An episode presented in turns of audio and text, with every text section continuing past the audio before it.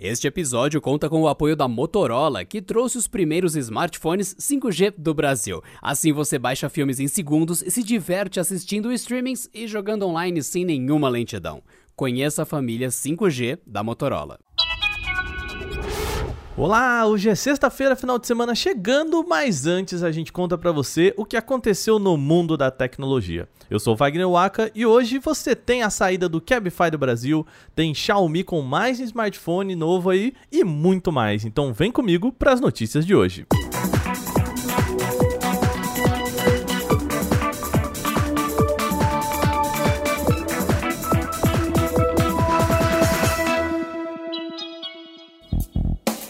Principal notícia de hoje é a saída da Cabify do Brasil. A empresa anunciou que vai encerrar as operações por aqui a partir de 14 de junho. E o motivo são as dificuldades do mercado local.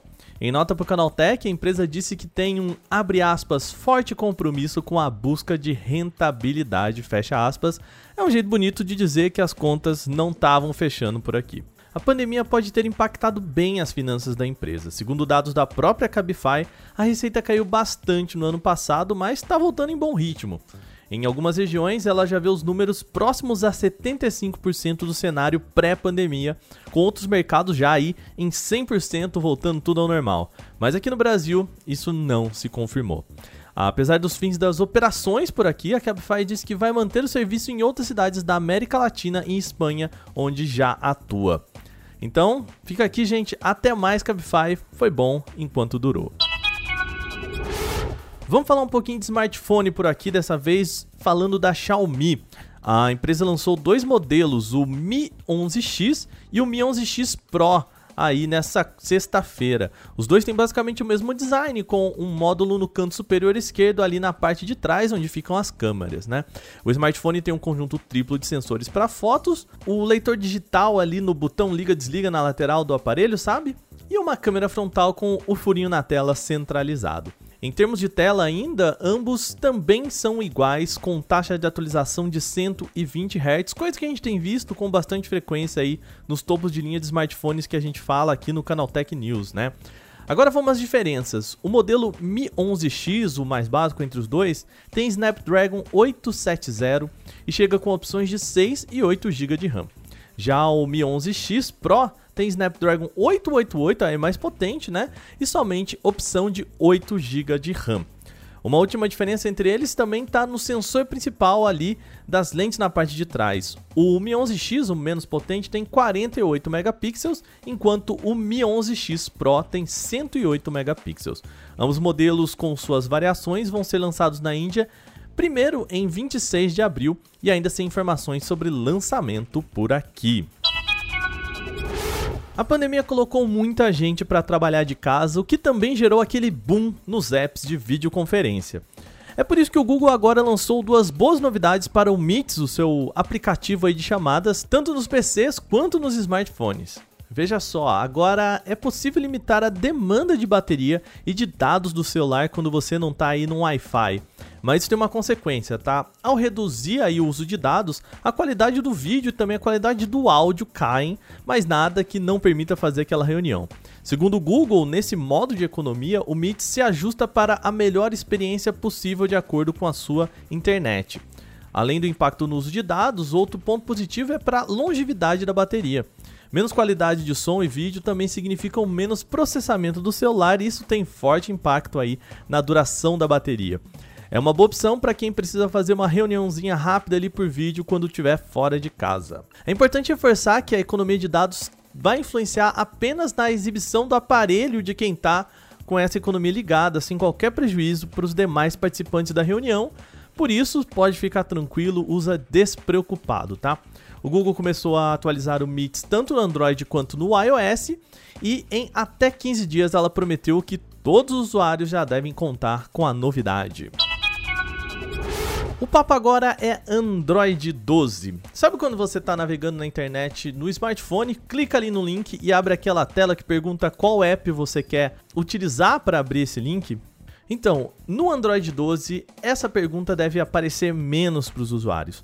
Isso porque a próxima versão do sistema operacional já permite aos desenvolvedores colocarem endereços e derivações que devem ser abertas em seus aplicativos por padrão. De forma simples, o Android vai ver qual é o programa padrão que você usa. Por exemplo, se você prefere o Firefox como navegador principal aí do seu smartphone, sempre vai abrir os links no Firefox sem perguntar qual programa você prefere usar e no caso, se você coloca o Chrome ou outro navegador, também isso vai acontecer.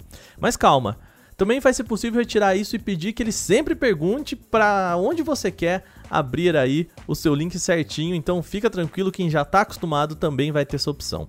O Android 12 está em fase beta por enquanto, ainda sem uma data de lançamento.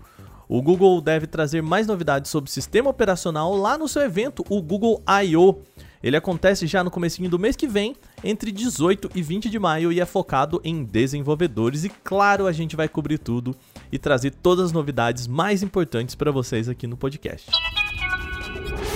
Atenção amantes dos smartphones dobráveis. O Mi Mix Fold da Xiaomi deve estar perto de ser lançado mundialmente. Para quem lembra, o smartphone já foi lançado lá na China no ano passado, mas ainda não tem a sua versão internacional. Só que um aparelho apareceu aí nos bancos de dado e-mail global da Xiaomi com um código muito parecido com o do Mi Mix Fold indiano. Eu não vou falar aqui qual que é o código, né, um monte de número e letras, mas basicamente a mudança é só na troca de uma letra. Ou seja, pode ser a mesma versão do Fold, só que com o um novo modelo. O ponto interessante é que essa única letra que foi modificada foi de um C para um G que nas organizações da Xiaomi representam geralmente o C representa a China e o G representa o lançamento global, ou seja, tudo cheira a um lançamento global aí do Mi Mix Fold. A quem não se lembra do dobrável da Xiaomi, ele se posiciona como a opção mais barata entre os gigantes do setor. Ele conta com o Snapdragon 888, até 16 GB de RAM e 512 GB de armazenamento. Assim, no setor ele é o mais barato, mas a gente ainda está falando de um topo de linha. Para ser mais acessível, a tela chega com 60 Hz travado ali e o corpo do aparelho também tem materiais mais simples que seus concorrentes. Por isso que ele é vendido lá na China pelo equivalente a 1.500 dólares, enquanto o Galaxy Fold 2 sai por 1.700 e o Mate X aí da Huawei sai por 2.700. Apesar das descobertas do registro, a Xiaomi ainda não confirmou esse novo lançamento. E o nosso programa de hoje vai chegando aí ao final. Mas lembre-se, você pode enviar comentários, sugestões e críticas sobre este podcast para o nosso e-mail em podcast@canaltech.com.br. Lembrando sempre Canaltech com CH no final. Então, podcast@canaltech com CH no final.com.br. Deixe o seu recado, fala o que você quiser sobre o nosso podcast. Esse episódio foi roteirizado, editado e apresentado por mim, Wagner Waka, e nesse programa a gente teve reportagens de Alveni Lisboa, Gustavo de Liminácio, Renan da Silvadores e Igor Almenara, e também contou com a revisão de áudio da Mari Capetinga. Agora a gente vai ficando por aqui, como hoje é sexta, a gente tira aquela folguinha no final de semana e volta mesmo só na segunda com mais Canaltech News.